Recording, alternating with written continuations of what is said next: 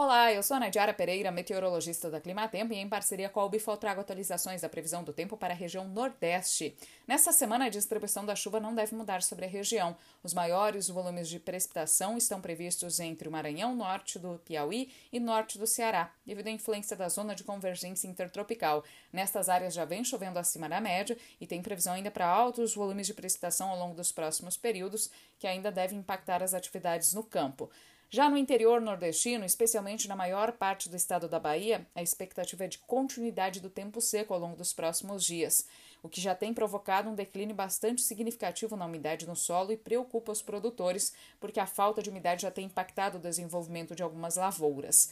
No entanto, esse padrão deve começar a mudar a partir da próxima semana com a chegada de uma nova frente fria ao sul da Bahia. Esse sistema deve organizar as instabilidades e a umidade da Amazônia sobre a metade norte do Brasil, provocando chuvas mais generalizadas e volumosas sobre o interior da Bahia. Essa chuva deve voltar a trazer mais umidade para as lavouras em desenvolvimento, mas em alguns momentos também pode impactar as atividades no campo, porque esse vai ser um padrão típico do mês de março. As chuvas devem voltar a aumentar sobre a metade norte do Brasil, serão mais frequentes e volumosas, inclusive podendo ficar acima da média sobre o interior nordestino.